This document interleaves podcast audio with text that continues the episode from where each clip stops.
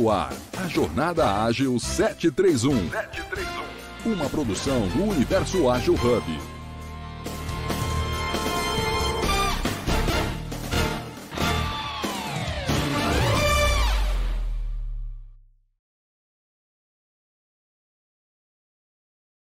E minha esposa colocar as coisas em dia, né? os projetos, as pendências, leitura, matéria para ser feito e algum momento de descansar, né? Então faz parte e é saudável.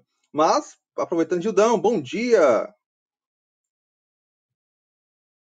Tá ouvindo? Não, o grande Renan também conectou. Ruxa, sejam bem-vindos. Bom dia. Bom dia, bom dia. Bom dia, Alisson. Bom dia, Uxa, João. Excelente sexta-feira pra gente. Vamos para mais um bate-papo. Bom dia, Uxa. Está ouvindo? Senão a gente não tá te escutando, tá bom? Mas Renan tá falando aqui pro João como é que, como eu já conversei ontem contigo, mas enfim, vamos compartilhar esse ritmo de carnaval, sexta-feira, alguns já sextaram, né? Cedo, já estão viajando já pro carnaval. É, aqui em Fortaleza, normalmente, é, aproveito como as praias são mais perto, então aproveita para trabalhar até umas 4 horas e começam a viajar já, que vai passar no Ceará.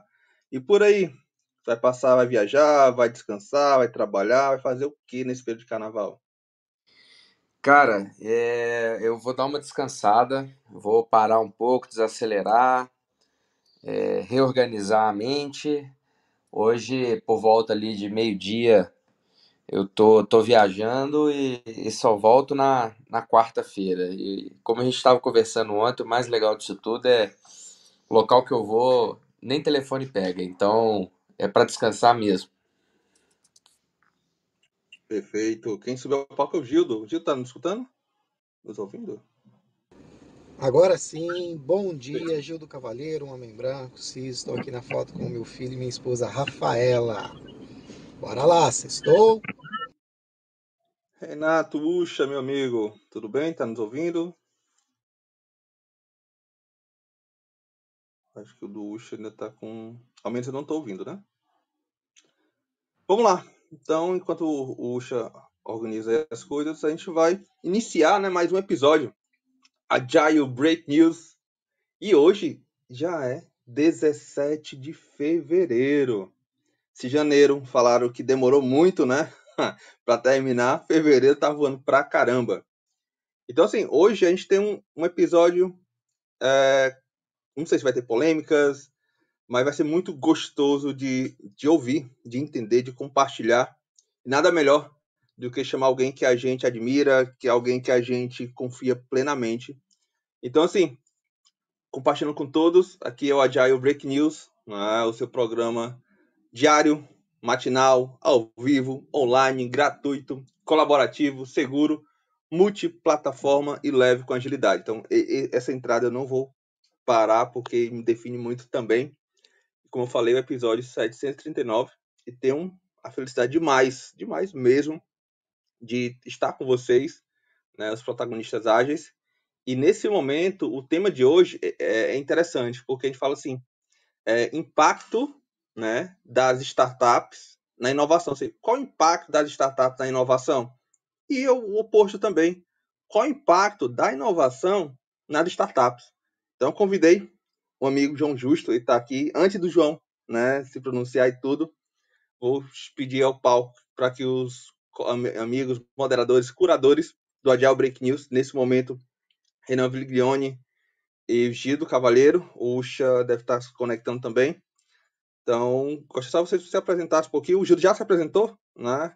Mas, Renan, quem é você? Dá só um overview rapidinho e faça a audiodescrição. Bora lá. Bom dia mais uma vez, galera. Renan, homem pardo. Na foto eu estou usando óculos com aro preto, barba preta, cabelos pretos, com uma camisa da ARC, a empresa que hoje eu represento e me representa. E nesse dia foi um dia muito bom. A gente estava num evento de lançamento da terceira edição do livro do David Anderson, do Fit for Purpose.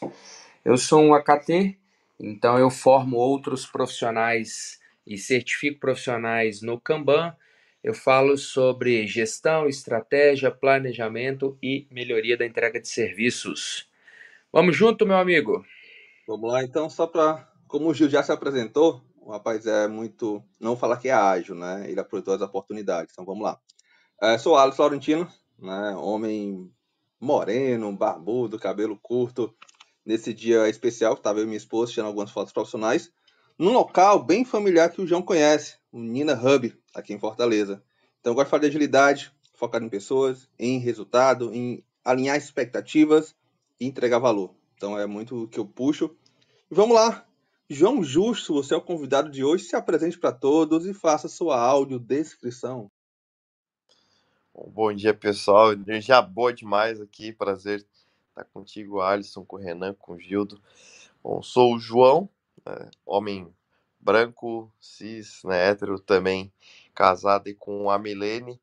Uh, e dentro da minha jornada, né, faço parte do InaHub. Hoje fico à frente da operação do Hub, uh, entre outras atividades também. Né, sou mentor uh, de negócio de alguns programas, sou mentor focado né, em, em um mentor em Agile Experience na First Falcone, mas porém mais focado, né, de fato em inovação, além de ser professor universitário, é, envolvido com esse mundo de startups, né, e atuar em várias frentes, sempre apoiando, ajudando, acho que o desenvolvimento humano, né, a gente fala muito de startup, transformação digital, mas o principal foco, acho que a gente maximizar a capacidade humana né, por meio seja de tecnologias, de métodos, de ferramentas, de frameworks e conseguir extrair o melhor de cada um né, em prol de resultados.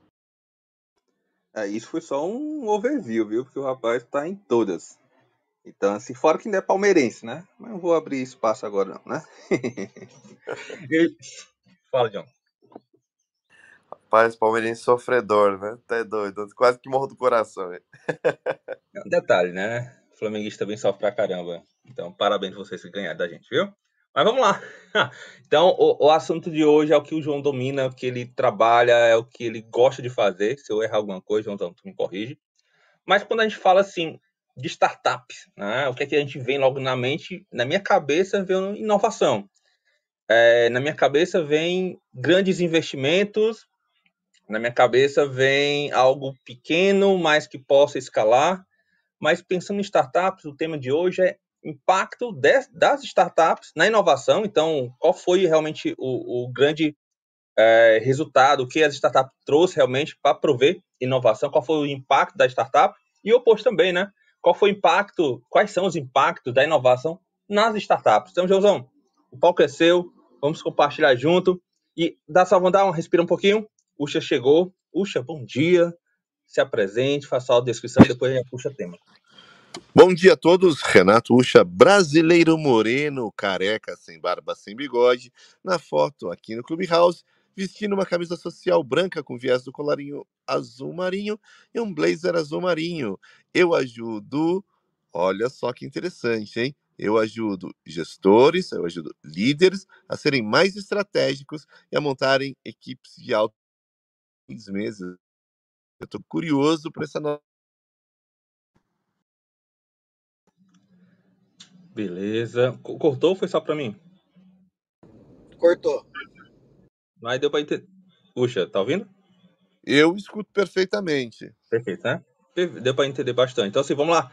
Joãozão, vamos compartilhar o que é isso, né? Impacto da startup inovação, impacto da inovação em startup.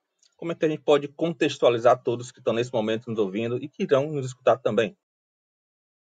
Bacana, Alisson. Acho que é uma provocação bem interessante, né?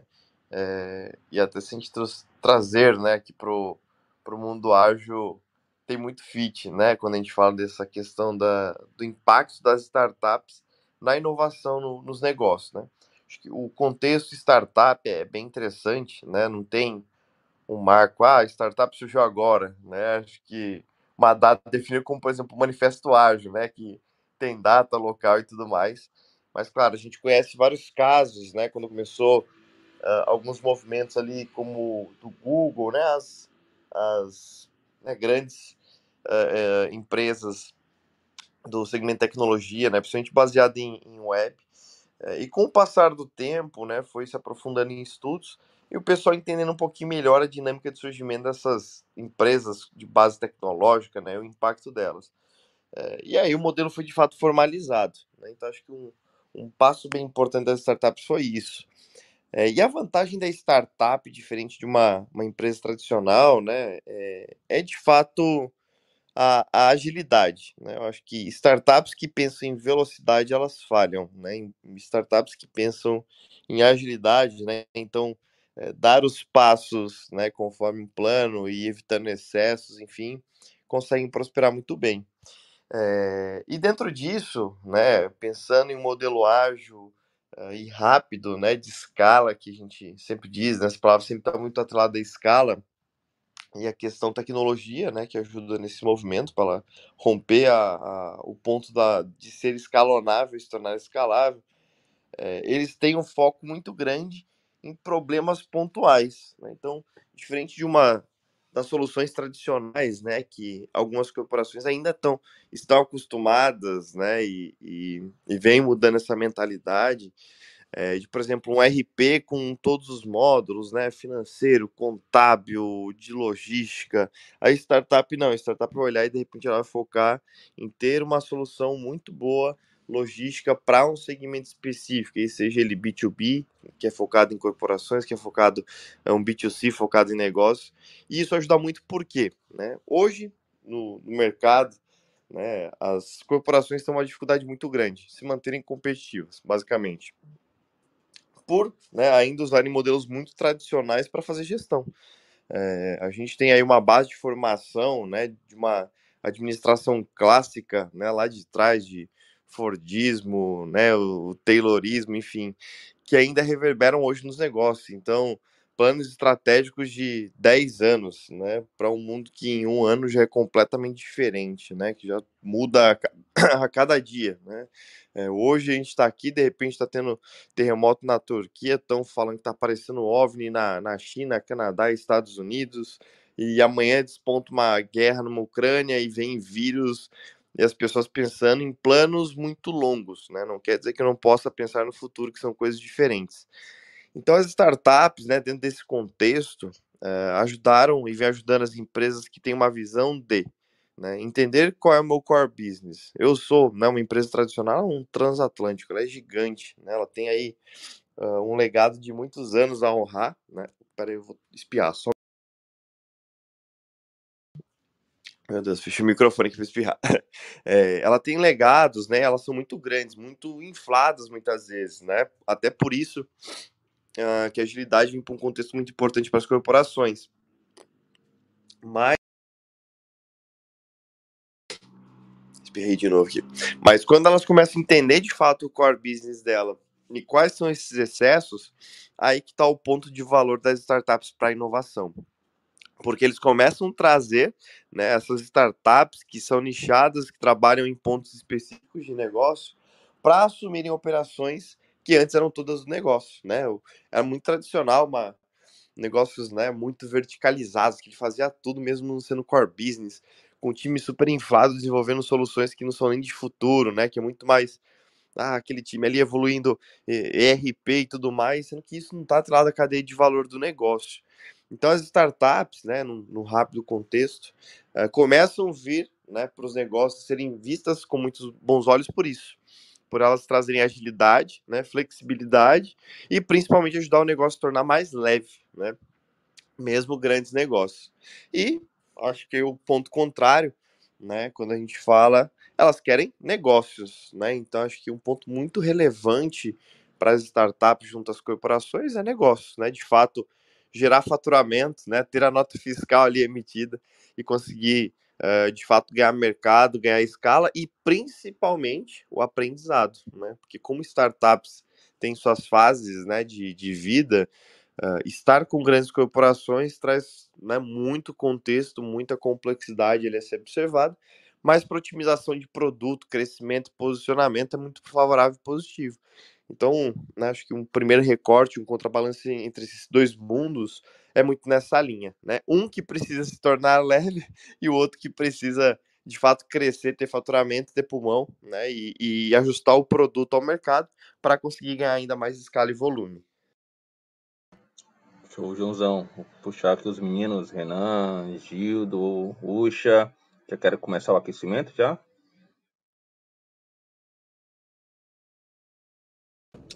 Bora lá. É, João, muito, muito legal aí o que você é, trouxe, né? E, e, hoje a gente vê muito e tem acontecido bastante aí da, de startups que nasceram de fato para resolver pequenos problemas e se tornaram grandes empresas, né? É, em números reais, tanto de pessoas quanto de faturamento, quanto de dinheiro transacionado, né? O que, ela, o que elas ali lidam, resolva, seja lá qual o problema que for. Quando a gente está falando em escalabilidade, né, que foi o que você aqui colocou muito, muito bem, que uma startup nasce com a premissa dela ser escalável, senão já nasceu errado, né? já nasceu estranho. Essa, essa questão do crescimento acelerado, por mais que ela esteja preparada, como é que você enxerga e tem visto isso hoje no mercado das startups que você assiste e já assistiu? Qual que é o grande desafio neste momento? Bacana, Gildo. Acho que é uma pergunta fantástica, né? Uma pergunta muito boa. É, se a gente notar, né, assim, uh, vamos colocar um recorte dos últimos três anos, que é quando de fato vou ter que falar um pouquinho de venture capital, né? Quando a gente fala desse modelo crescimento, porque startup, né? Além uh, dos clientes, ela foca muito também em captação de recursos, né? Para proporcionar esse modelo que o Judo compartilhou conosco, né, o hipercrescimento. Uh, as startups, né, quando a gente olha lá para 2021, né, um pós-pandemia, porque 2020 foi um ano bem fatídico, complexo, é, o modelo startup se firmou muito né, em 2020, isso devido à questão de Covid, até por elas serem modelos né, eh, digitais, disruptivos. Então, muita gente já trabalhando remoto né, para as startups é um ponto interessante. E aí, né, com esse crescimento, com o movimento startup, em 2021 acontece um momento no mercado é, de muita liquidez. Né? O que é um momento de muita liquidez? Muito dinheiro disponível. Então, todo mundo né? Vi startup e vou começar a investir em startup, né? Vou começar a colocar dinheiro em startup. Já tinham alguns fundos, claro, que fazer esses aportes, mas muita gente entrando né, de forma despreparada. É, e isso pode soar bem, mas foi um pouquinho ruim né, para o modelo startup. Por quê? Uh, muitas startups saíram captando muito dinheiro, né? Então, uh, geralmente, quando uma startup faz uma captação, né? Vocês com certeza já devem ter ouvido, ah, a startup tal captou um, um investimento seed, um Series A, um Series B, né? Esses series, enfim. É, ela monta todo um business plan para isso, né? Como ela pretende gastar esse dinheiro e o resultado que ela pretende alcançar com esse dinheiro, né? No tempo que aquele dinheiro dá, né, para ela uma visão de, de, de fato, vamos colocar assim, sobrevivência. Né? Tem um termo que usa em startup chamado runaway, né? Quando a gente olha para dinheiro. Ele diz o quê, né? Até onde minha startup consegue ir com esse dinheiro que eu tenho hoje em caixa, né? Que é esse investimento que ela, que ela recebe. Então, 2021, né? Por essa alta liquidez, a gente nota, né? Tem um site, até o CB Insights, que a gente teve um boom muito grande de captação, principalmente em startups de maior maturidade, né? Por quê?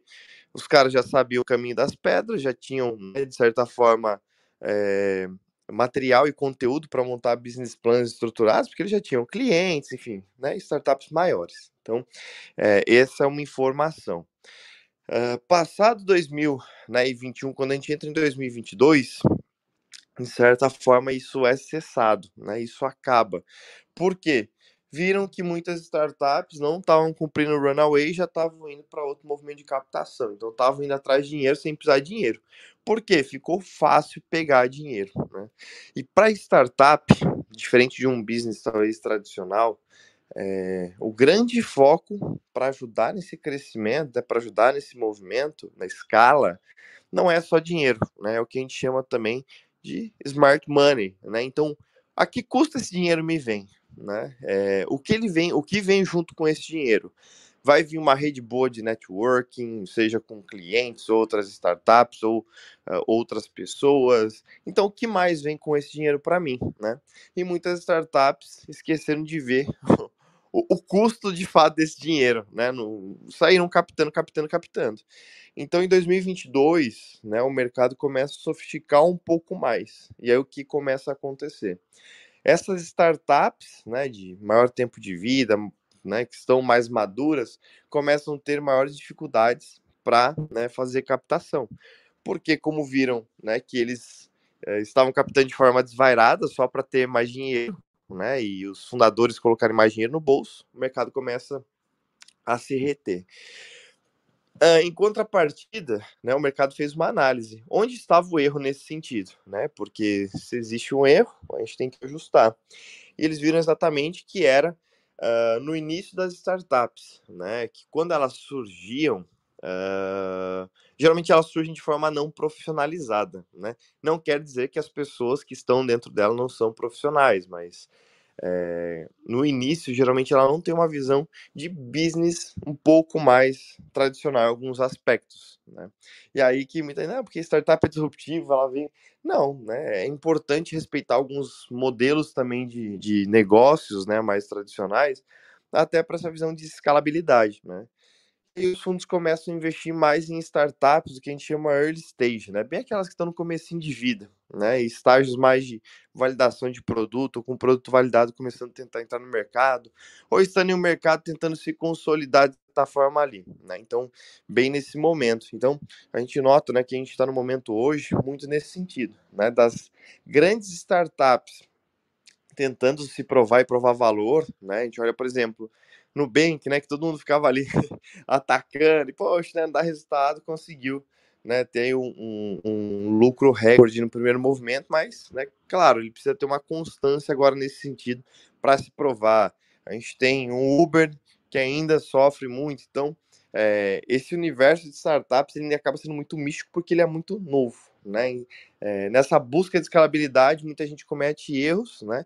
Uh, torra muito dinheiro e isso gera né, alguns uh, pontos que eu falei no começo, que exatamente as empresas tradicionais buscam as startups, mas as startups cometem também alguns equívocos né, e se tornam infladas em alguns momentos conforme esse crescimento. Né? Então, por exemplo, o movimento, claro, de, de layoffs, né, que a gente ouviu falar, não é só de startups, né, são de corporações também, que um dia pode ser startups, mas hoje são corporações exatamente por esses excessos, né? Eles, por focarem num crescimento muito agressivo, muito rápido, de repente trouxeram times muito inflados, né? E chega um momento que o mercado fala assim, opa, você está torrando demais os fundos, né? No caso que investiram na, nas startups, você está torrando dinheiro demais, né? Vamos colocar ordem na casa e vamos funcionar um pouquinho mais como business aqui. Né? E aí o pessoal tem que tomar decisões difíceis e quando eles fazem isso, infelizmente eles olham para quem, né? Geralmente as pessoas mais focadas né, em, em, produto, mais focadas em tecnologia, porque esses caras estão desenvolvendo né, de forma desvairada para eles conseguirem trazer mais funcionalidades e o produto dele que era ultra nichado começar a atender um escopo um pouquinho maior, né? Então, todos esses pontos, né, eu acho que são bem relevantes e importantes para esse contexto, né? Para quando a gente fala de escalabilidade, para o momento todo das startups, né, e o que a gente está passando. Tem, tem alguns pontos aqui. É, Ucha, Renan, quer puxar alguma coisa antes? Eu tenho uma, uma pergunta para o João. É, João, bom dia mais uma vez. Obrigado aí né, pelo, pelo bate-papo. Até aqui tem sido muito legal. E, João, queria que você comentasse um pouquinho mais. Né? Eu tive a oportunidade de ser CTO de duas startups. Essas startups elas acabaram não, não, não existem mais, né? É...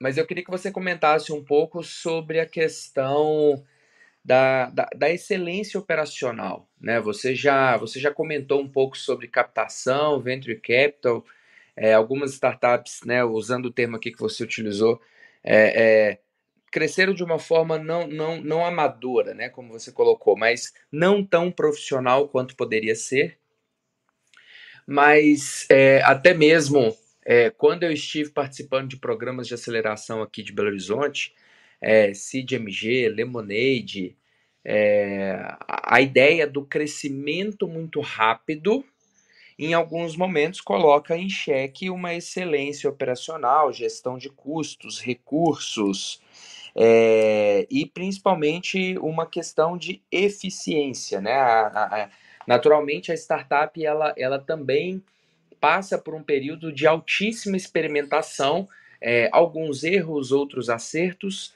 mas eu queria que você comentasse um pouco o que, que você tem visto nas startups e talvez até uma dica né, para quem está nos ouvindo aqui, é, que tem né, vontade de empreender, tem vontade de lançar a sua startup, e eu acho isso sensacional.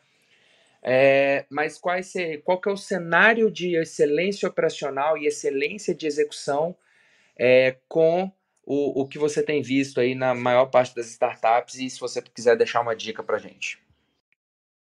Bacana, Renan. Acho uma pergunta é, sensacional e muito, muito boa e relevante e importante.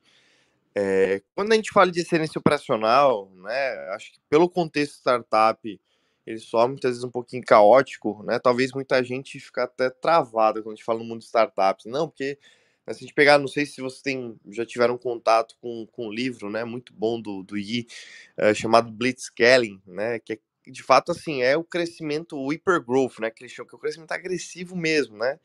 É, só que tem que se tomar cuidado. Tudo tem um, um custo e um, um preço, né? É, qual é o custo e o preço do que crescer de forma desvairada, né? É talvez não estruturar um negócio, né? Eu posso ter um bom produto, mas não posso ter um bom negócio. E aí nesse contrabalanço, né? Acho que nesse ponto a gente começa a gerar um desbalanceamento. Não quer dizer que, né, em certos momentos eu tenho que puxar mais produtos, em certos momentos eu tenho que puxar mais negócio, mas o que eu noto é que muitas vezes as, as startups, né, não sabem fazer uma coisa que as corporações vêm estudando muito, né, e vem sendo uma matéria muito constante de discussão, que é a tal da ambidestria organizacional, né. É, até que ponto eu coloco um esforço né, no desenvolvimento de algo novo, que é a tal da inovação, que é algo que está nascendo, em que momento né, isso vira uma eficiência operacional. Então, muitas vezes, né, as startups foram meio que quem, né, é, ajudaram as empresas a refletir sobre essa temática, esse ponto, mas elas acabam não praticando, né, exatamente por isso, crescimento, crescimento, crescimento, a qualquer custo. Então, de novo, né, o custo ele tem um preço, né? Se tu quer crescer a qualquer custo, tu acaba esquecendo de criar estruturas básicas que sustentam, né, esse qualquer custo. Então, por exemplo, né, quando começa uma startup, não, foca na ideia, não sei o quê, né, a galera esquece total de business. Agora não, foca aqui, valide teu produto, né, vamos criar produto, tá, beleza. Aí eu quero, não, mas agora você tem que captar investimento. Aí você não tem um business criado, você tem que começar a criar um business do zero e você molda teu business completamente focado no teu produto. Aí já tá um erro, né? Porque é, o seu produto tem que ser focado no teu business, porque ele surge de um core, né, que você entende um gap de mercado e como vai estruturar um negócio em cima daquilo. Então, eu acho que esse contrabalanço, né, muitas vezes não acontece, é um foco muito grande, né, desvairado em produto, produto. Eu preciso ter algo para lançar. E um outro ponto, né, por mais uh, que, que, seja discutido, né, essa visão, acho que aí uh, os agilistas, né, são, são muito sábios e sabem praticar isso muito bem, né, de não, não, não tem que estar tá pronto, né, no, no conceito uh, tradicional, né, não, tem que estar 100% para a gente colocar isso para rodar e funcionar. Não, pelo contrário, né, startup, se ela tem algo minimamente, ela precisa validar. E aí, um dos primeiros placebos que eu acredito muito forte das startups é a validação com o Google Form, né, o pessoal pega um Google Form, uh, faz umas perguntas, algumas pessoas respondem sim, ela fala assim, ó, aqui, ó, tá validado, né, não cria um produto, não gera uma experiência para a ponta que ele quer atender de entrega de valor, não monetiza minimamente né, com aquilo.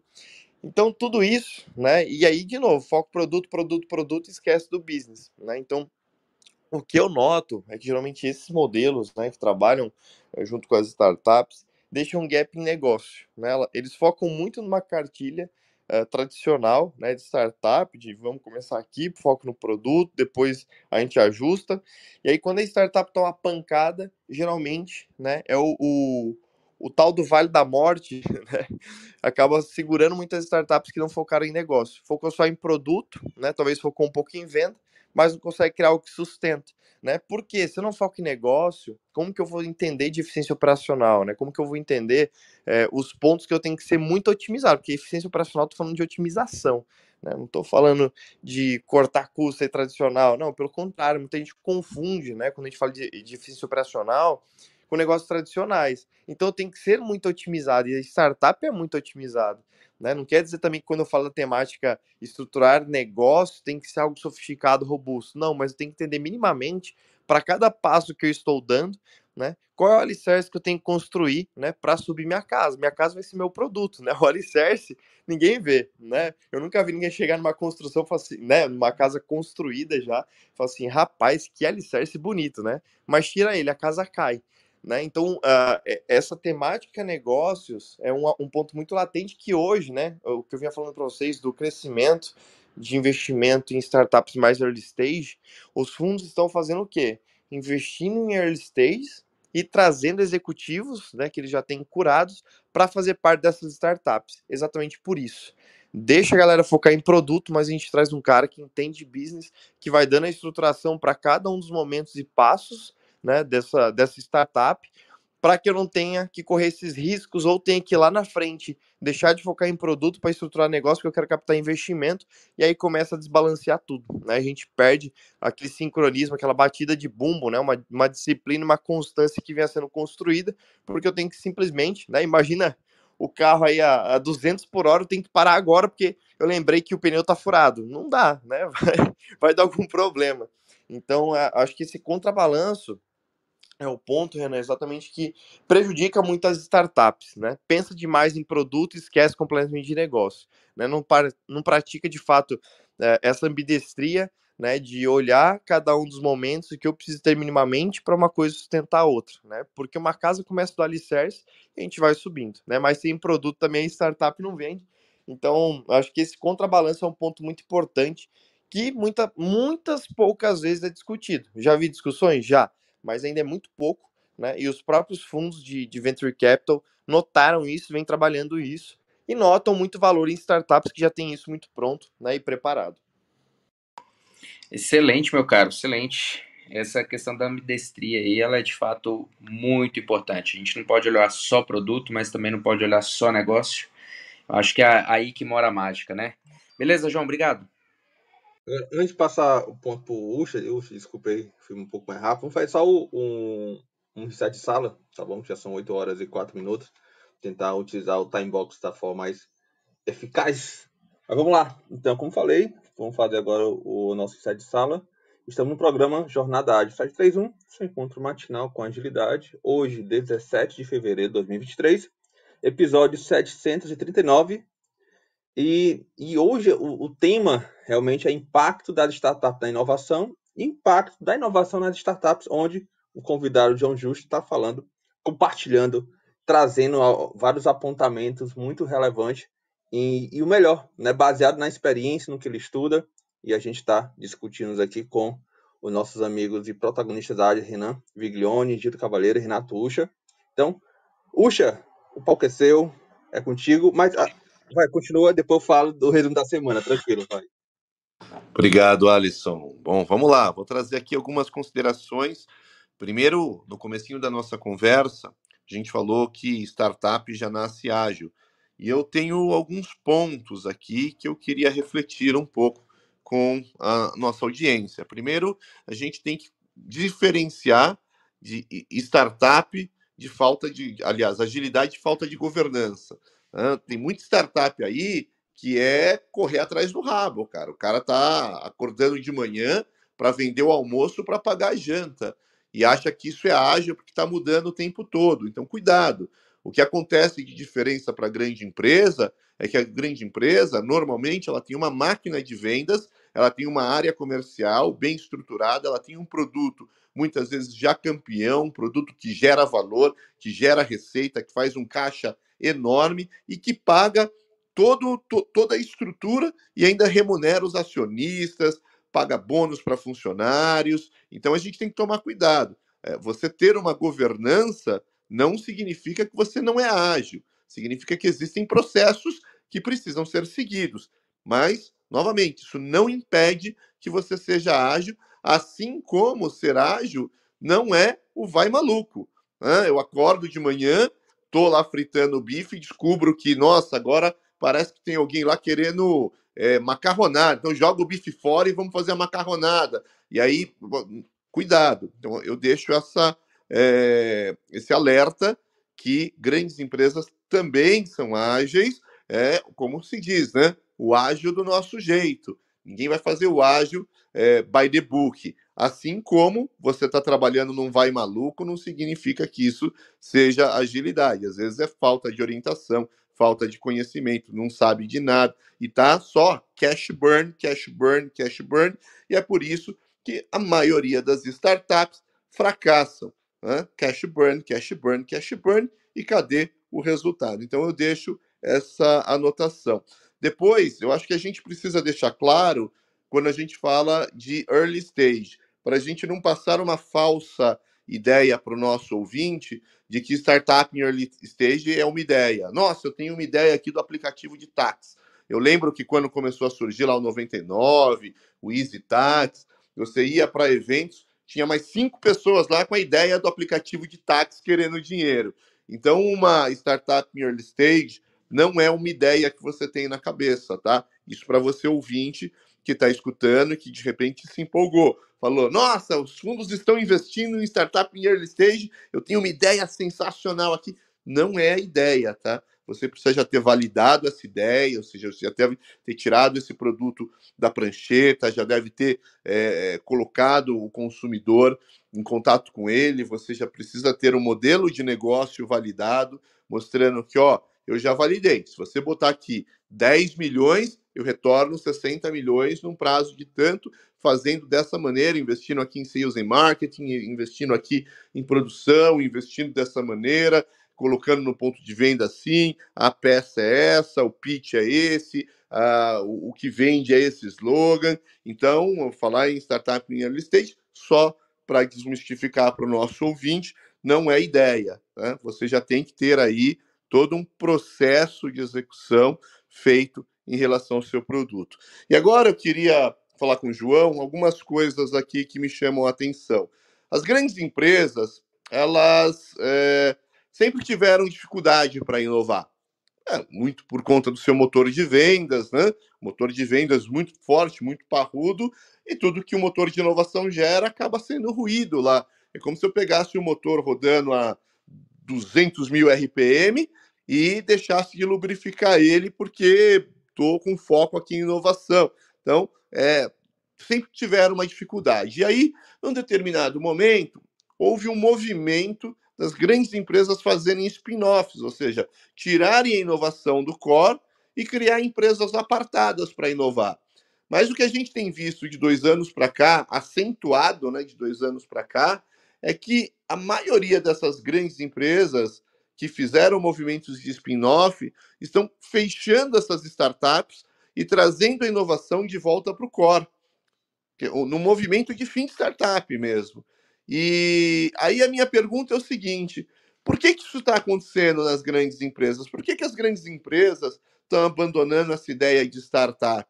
Sim, sensação que eu fico, e posso ter errado, é que uma startup ainda é vista como por grandes executivos aí de marcas tradicionais, ainda é vista como uma brincadeira, é queima de dinheiro, é um negócio cool, fashion, fancy, mas não é sobre trazer resultado, é distração para o negócio. Eu queria escutar um pouco da sua opinião, João.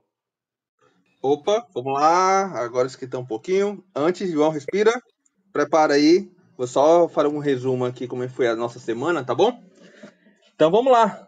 Sabadão passado, né? Uh, a gente teve o Fábio Jastre apresentando o tema sobre como o autoconhecimento quebra as objeções pessoais do vendedor.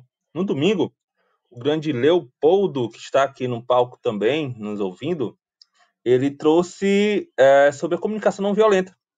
Na segunda, o assunto foi a pós-agilidade, com Júlio, eh, nunca aprendi esse sobrenome, Belchion, creio que é isso, e convidados. Na terça, a Eveline Matos e o Paulo Coimbra falaram sobre dinâmicas dos times. Na quarta, a apresentadora Liana Lopes recebeu a expert Ana Mussi e o assunto foi liderança situacional. E ontem eu estava junto com o Fábio Baldin a gente falou muito sobre é, agilidade organizacional e o que está além do tático e operacional. E nesse caso, o grande Juliano também está aqui conosco, pode também contribuir também. Então vamos lá. Joãozão, será que realmente startups é, é algo para queimar dinheiro? Será que startup é algo para alguns em, empresários, né, de, de, grandes empresas, não gera resultados? É, compartilhe tua visão. Eu tenho uma visão um pouco diferente aqui do cenário local também, aqui do Ceará. Penso diferente do que o Ucha falou, mas, Joãozão, compartilha aí pra gente. Bacana. Eu acho que o, o ponto que, que o Ucha compartilhou né, é bem relevante e importante. Né? É... E aí parte de um ponto. Né? É, gestão tradicional de negócio ela é aversa completamente a risco. Né? Assim, ela tem uma versão muito, muito alta a risco. Toda vez que falo de correr risco, né, é... o negócio ele se fecha. Se fecha muito. Né? Assim, o, os executivos, né, tomar a decisão básica deles é quanto vai custar, quanto que eu vou ganhar e qual que é o risco. Né? Então, se de repente o risco é alto, né, o, o ambiente é, de teste, né, de hipóteses é, não é bem visto, né, logo ele é um, um ambiente para mim hostil. Né? E sendo hostil, eu vou tentar de toda forma minar ele, não vou compreender ele. Então, acho que um ponto muito importante né, é Uh, os executivos de fato hoje estão prontos para a inovação, eles entendem que é inovação de fato, e eu noto que a gente tem grandes gaps nesse sentido, né? Não quer dizer que as capacidades deles não são né, incríveis, que não tem gente muito boa fazendo muita coisa fera, mas a grande maioria não entende. Porém, compra o movimento por quê? Né? É o buzz do, do momento. Inovação, transformação digital, né, produtos digitais. Então, vamos porque o mercado está fazendo. Né? Então, de certa forma, talvez agregue valor mas quando coloca de repente na ponta do lápis, uma visão um pouco mais tradicional, ou inclusive, né, não dá as devidas estruturas é, para que aconteça, coloca em questionamento. Né? Isso é muito tradicional. Não, vamos voltar aqui para o nosso core, vamos focar aqui nossa eficiência operacional, né? Mas isso é um movimento muito arriscado, né? Para o mercado hoje, que a gente tem uma volatilidade muito grande, que os outliers, né, muito mais do que quem está evidente na nossa cara surgem como concorrentes, muitas vezes começam a tirar mercado né, e gerar desconforto, é, isso é muito complicado. Nesse movimento de spin-off, né, é, eu acho que o erro está exatamente aí, né, porque como eu vou criar algo que vai ajudar meu negócio a fazer inovação fora do meu negócio, sendo que um dos principais pontos da inovação é cultura. Né? Eu crio uma estrutura totalmente apartada do meu negócio, que de repente é uma cultura que no começo é igual, mas vai ser totalmente diferente, né? É, e como que esses caras vão me ajudar a ser mais inovador, né? Então, esse movimento de spin-off para trabalhar inovação no negócio é muito complicado. É a mesma coisa trazer uma consultoria para mudar a tua cultura, né? Ela ajuda? Ajuda. Mas ela que vai fazer? Não, né? O seu negócio tem que entender qual é a cultura, as pessoas têm que entender qual é essa cultura, porque ela vai ser muito esse reforço, né, para fazer esse trabalho. Então, muitas vezes, né, as inovações são criadas de forma estruturada. Não existe um, uma visão clara do potencial impacto dela, né, tendo uma visão de risco, né, os potenciais impactos, para fazer um contrabalanço, né, entender os pontos que eu conversar. Muitas vezes essas conversas são tomadas sem pessoas que de fato entendem né, e conhecem de inovação para falar sobre. Né, são tomadas por pessoas que, de novo, são executivos, né, que focam muito em eficiência, né, essa tríade, custo, receita e risco, né, e tomam decisões de inovação que muitas vezes tem um fator ali né, talvez trazendo para tem um livro do, do Howard, né, que ele faz um estudo sobre o, o Warren Buffett, né, ele fala que 80% da decisão do Buffett é técnica, né, tá em livro, qualquer um consegue acessar e ler, de repente o ChatGPT dá todos os pontos aí pra gente, mas 20% é alfa, né, ou seja, é feeling, né, é, e o quanto desse feeling de fato está sendo trazido nas pautas quando a gente conversa sobre inovação nos negócios, né eu noto que muito pouco ainda. Se a gente pegar empresas no Brasil que de fato entenderam a inovação, trabalham bem inovação e empoderam a inovação, né, a gente vai ter Natura, a gente vai falar de Ambev, né? A gente vai falar de algumas que estão rodando bem, e claro, outras que vêm fazendo um trabalho relevante e crescendo. Mas ainda é desafiador, né? Porque para o executivo tradicional, né, de novo, é uma temática muito fora do comum. Né? Ele está focado e ele aprendeu, e tudo que ele estuda é muito focado numa escola de segunda, revolu segunda revolução industrial. né? Eficiência operacional, o modelo tem que ser eficiente, eficiente, eficiente, né? E aí vou dar um exemplo, por exemplo, Toyota, né? A Toyota é quem criou o Lean Manufacturing, né? Os caras são reconhecidos, criou, não, assim, aplicou de forma massiva, né? E de fato trabalha o Lean Manufacturing. É, e um dia eles chamaram um, um, cara chamado Eric Rice, né? O cara que criou o modelo que a gente chama o estilo, o estilo startup, né? Uh, desculpa, o Lean Startup, uh, que é startup enxuta, meio que a bíblia das startups, para ele dar uma palestra sobre Lean Startup para a Toyota, né, para os altos executivos da Toyota. E quando ele terminou a, a, palestra, né, a fala dos altos executivos foi: né, você criou exatamente o que a Toyota não enxergou e que complementa o Lean, que é o quê? Né, o Lean traz eficiência operacional, mas como que eu consigo ser mais competitivo no mercado global, que cada vez mais é singularizado, né, e meus clientes são cada vez mais exigentes, né? Então o Lean ele não fala sobre isso. Se eu pegar um Six Sigma, né, ele vai me ajudar a otimizar ainda mais. Ele não vai dizer o que eu tenho que fazer além do que eu faço hoje para continuar me posicionando dentro de um mercado que muda muito, né? Que é muito inconstante, cheio de variáveis com uma latência de informação quase em tempo real, né? Cai, né? Deu terremoto na Turquia, um minuto depois a gente já sabe que tá caindo prédio lá e o que, que isso impacta no meu negócio, todo mundo entra né, naquele fomo. Então, uh, esse movimento é muito natural.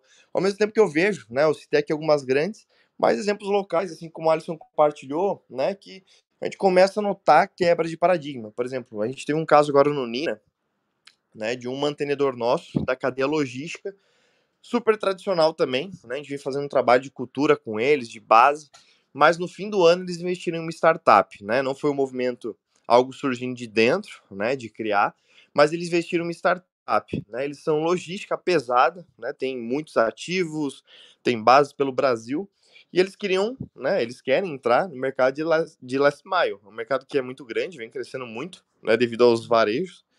É, e o que eles fizeram? Vou criar dentro? Não, né? Por quê? Para eu criar uma estrutura, né, eu vou ter que desenvolver inteligência, eu vou ter que chegar um novo modelo de negócio que eu não tenho expertise de operar, por mais que seja operador logístico, vou ter que estruturar a base de vamos fazer o seguinte, vamos investir em uma startup. Aí eu crio uma tese, né, que faz sentido para o negócio, que faz sentido para a startup, e disso surge né, investimento da Lauto na Logaru, que é uma startup aqui do Ceará.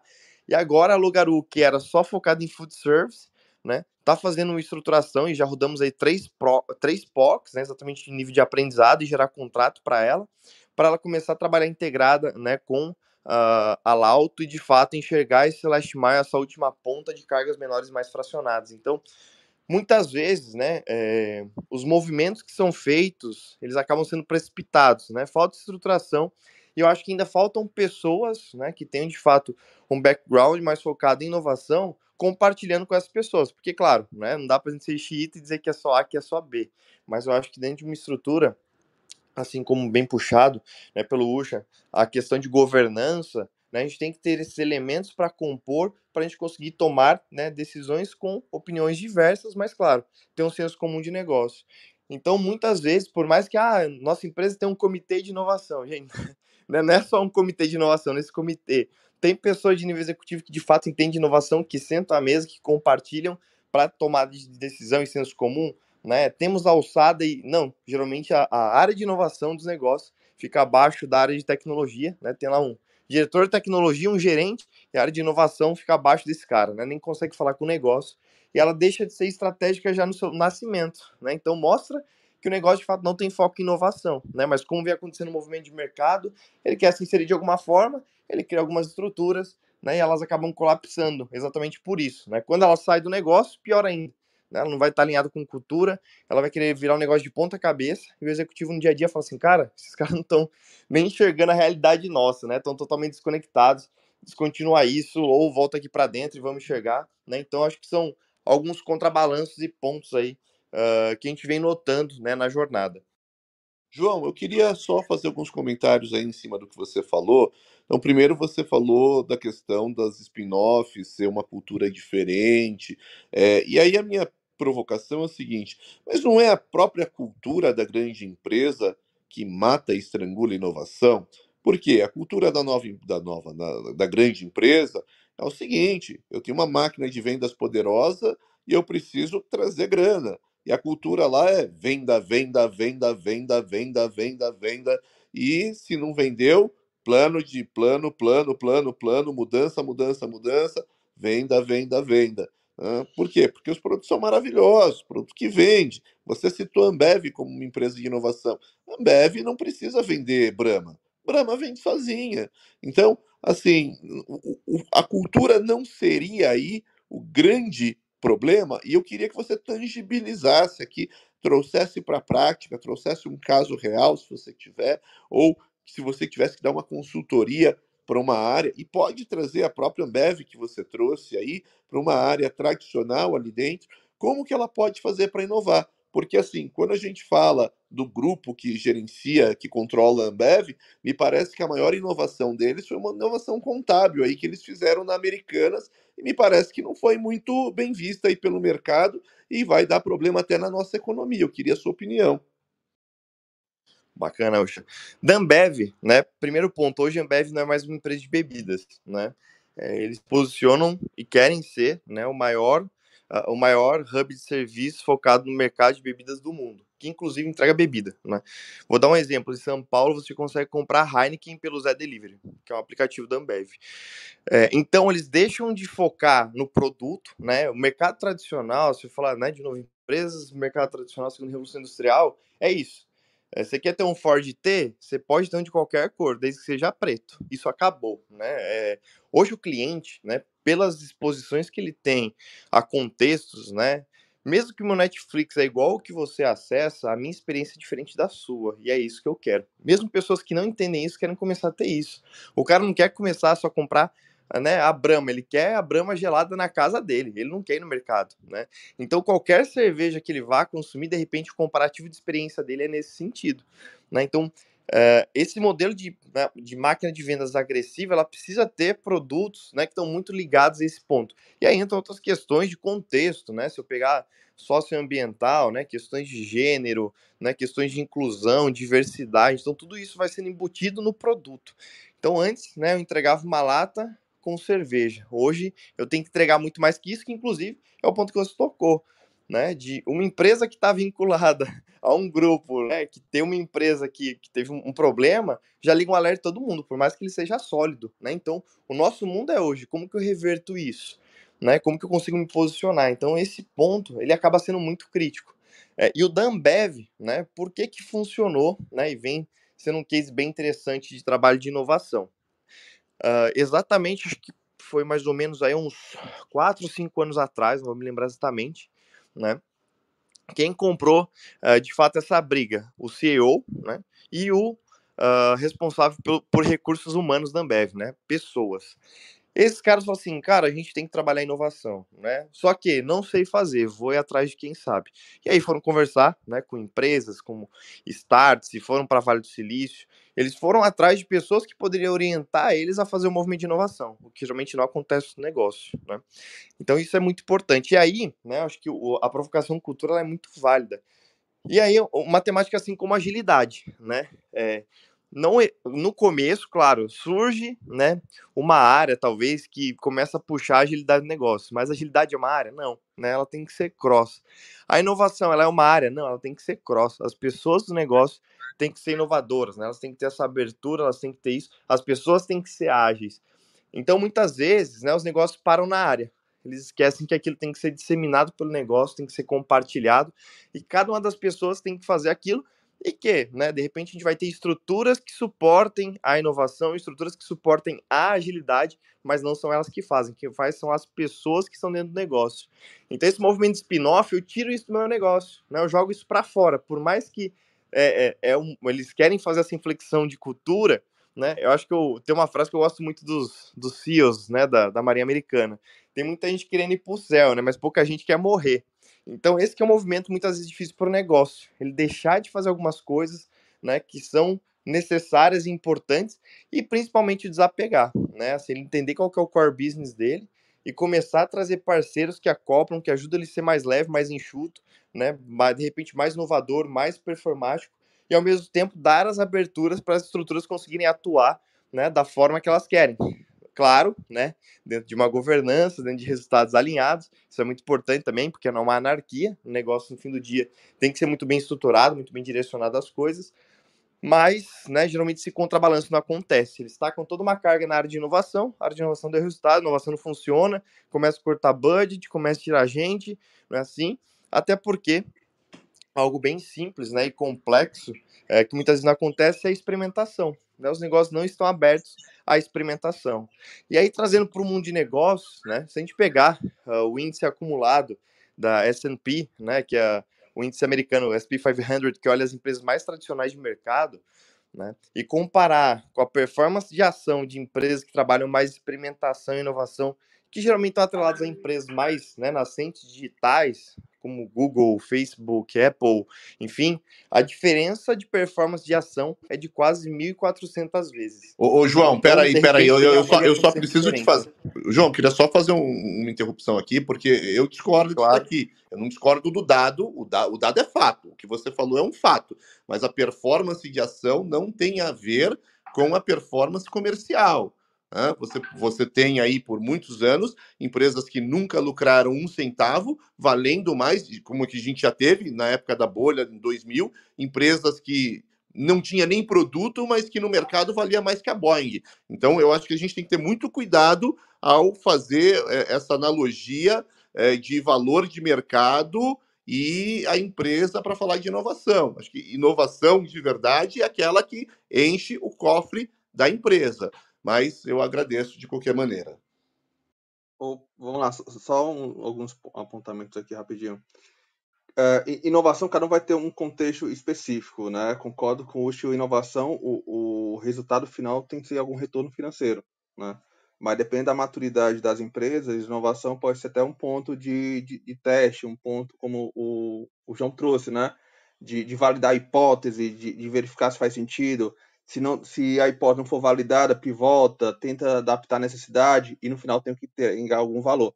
É, o, o, papo tá bacana, o tá, tá muito show, muitos insights. Eu queria só compartilhar um pouquinho é, os comentários aqui no chat para já encerrar também. Mas já fica aqui o convite, Joãozão, é, para a gente voltar é, a ter o parte 2, né? Porque o Ucha tem vários insights também. Trabalhou na Ambev, foi Ucha, se não me engano muito tempo lá também e tem, tem um ponto muito grande de imersão né, na, na cultura da empresa. E, enfim, e, e, é bom essa colaboração com vários vieses para a gente compartilhar com todas. Mas só puxar aqui alguns chats, algumas informações aqui. Vamos lá, começando aqui pelo Temperini, né? Ele botou aqui. Boa, João. Produto é meio para entregar valor que o negócio se propõe a entregar baseada em oportunidades que foram identificadas a partir de dores descobertas. Aí não botou assim, Go Startup Ross. é, o Juliano botou. Agora pegou um ponto sensível: a cultura organizacional de inovação versus os modismo e crenças envolvendo startups e seus times. Né, o Teperim botou hype com play. Aí tem alguns pontos que o Juliano colocou também, que tem, eh, tem explorado a proposta em três eixos de diálogos modelo de negócio, modelo de produtos barra serviços, modelo de gestão. Esse terceiro serve de base né, para outros dos dois modelos anteriores. O Leopoldo botou o seguinte, né? Vejo é, a startup como acelerador de resultados. A organização precisa de processos para desenvolver a produção, para manter o padrão e satisfazer seus clientes, mas, em paralelo, precisa resolver problemas e desenvolver novos produtos. É, tem outro comentário aqui também do, do Tiago, né? Que botou assim: o assunto de hoje é muito avançado para mim. Não é, Tiagão? Cada um absolve tranquilamente, viu? Mas agradeço pela oportunidade de aprender com vocês. Tenham todos um excelente dia. TPM botou que é isso aí, basicamente o conceito de ambi, ambidestria organizacional. E para finalizar, o Leopoldo colocou: a diversidade é a solução. Saber aproveitar as diferenças, tirando de casa um o que tem de melhor e o que nos faz comple é, completos. Precisamos de cabeças abertas no desenvolvimento, mas também nos focados no processo. Cliente quer o que conhece e não o que não conhece. Enfim, gostaria muito que todos pudessem compartilhar os momentos finais. Então, de antemão, agradeço demais, Joãozão, sabe muito bem disso, né? Sou muito é, tenho muito orgulho de estar próximo de ti também. Renanzão, muito show, tranquilo. Judão, massa estar contigo. Grande Ucha, muito show. É, tem muitos pontos de vista aí que eu te cutuco e vice-versa, e é massa aprender com vocês. E como eu sempre falo, né, as sextas-feiras aqui são dias muito surreais, porque eu saio um pouquinho com pontos diferentes e com curiosidades aguçadas. Então vamos lá. Queria gostaria primeiramente de chamar o João para fazer realmente esses momentos finais e agradecer a ti, grande. Show. Primeiro, acho que agradecer o espaço aqui, né? É uma honra estar contigo, Alisson, com o Renan, o Gil, do Ucha. Foi muito rico, muito bacana o papo, né? Principalmente quando tem provocações, a gente consegue fazer uma troca muito bacana entre todos. Né? Então foi muito bacana, muito prazeroso essa manhã de sexta. Eu ia colocar no chat, acabei começando a digitar ali, é, mas de repente, né, para olhar essa perspectiva, né, um estudo mais estruturado é, desse último ponto que a gente estava falando, é, tem a Harvard Business Review de 2020, março de 2020, né? Foi quando saiu alguns estudos nesse sentido. E ela faz vários estudos, né? Questões de cultura, enfim, essas mudanças. Então, de repente, alguns materiais aí, mas né, no segundo momento, de repente, pode discutir sobre. Mas, de novo, né, muito obrigado pelo espaço, pela conversa. Foi um prazer enorme. que comecei o dia eletrificado aqui no bom sentido. Né? Vai ser uma cesta muito produtiva e boa para todos nós. Valeu, gente. Muitíssimo obrigado.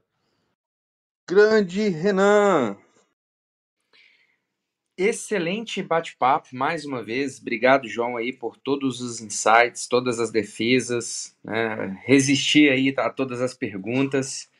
Eu acho que foi realmente um bate-papo muito rico, né? Você conseguiu, na minha visão, trazer é, alguns contrapontos que eu acho que são interessantes, né? Nem, nem tanto ao céu, nem tanto ao inferno, né? Podemos dizer assim. A gente precisa ter parcimônias, ter, ter, ter ponderações, né? Para a gente não analisar somente a veia startupeira, podemos dizer assim, é, de é, ultra inovação sem olhar para mais nada. Mas ao mesmo tempo a gente também tem que sair do lugar comum, né, daquela tríade ali que você que você citou, é, para conseguir realmente alavancar com alguns resultados. Então assim foi foi muito legal, muito prazeroso. Obrigado aí por poder aprender bastante com você. Seja muito bem-vindo, né? Então, quiser voltar outras vezes, eu já antecipo aqui, Alisson, um convite. E excelente sexta-feira, pessoal. Muito, muito, muito obrigado. Até mais. Gildo! Bora lá, já está no link aí para você, está no ar, inscrições abertas né, para o maior programa de mentoria de agilidade exponencial né, é, em agilidade para o seu próximo passo pessoal, profissional, empresarial, empreendedor, né? Você escolhe. Então começa aí dia 28 de 2 de 23, né? Para fazer o seu melhor do ano né? e o melhor, né? Passo aí que seja exponencial. Então entre no link, conheça mais do programa e bora seguir em frente. Sextou, gratidão. Giro, então se estiver curioso, quer entender um pouco mais, basta clicar no link que vou ter as informações, mas se eu tiver dúvida depois, eu faço o quê? Ah, se tiver dúvida, eu estou colocando aqui agora o link do WhatsApp para você justamente conversar com alguém.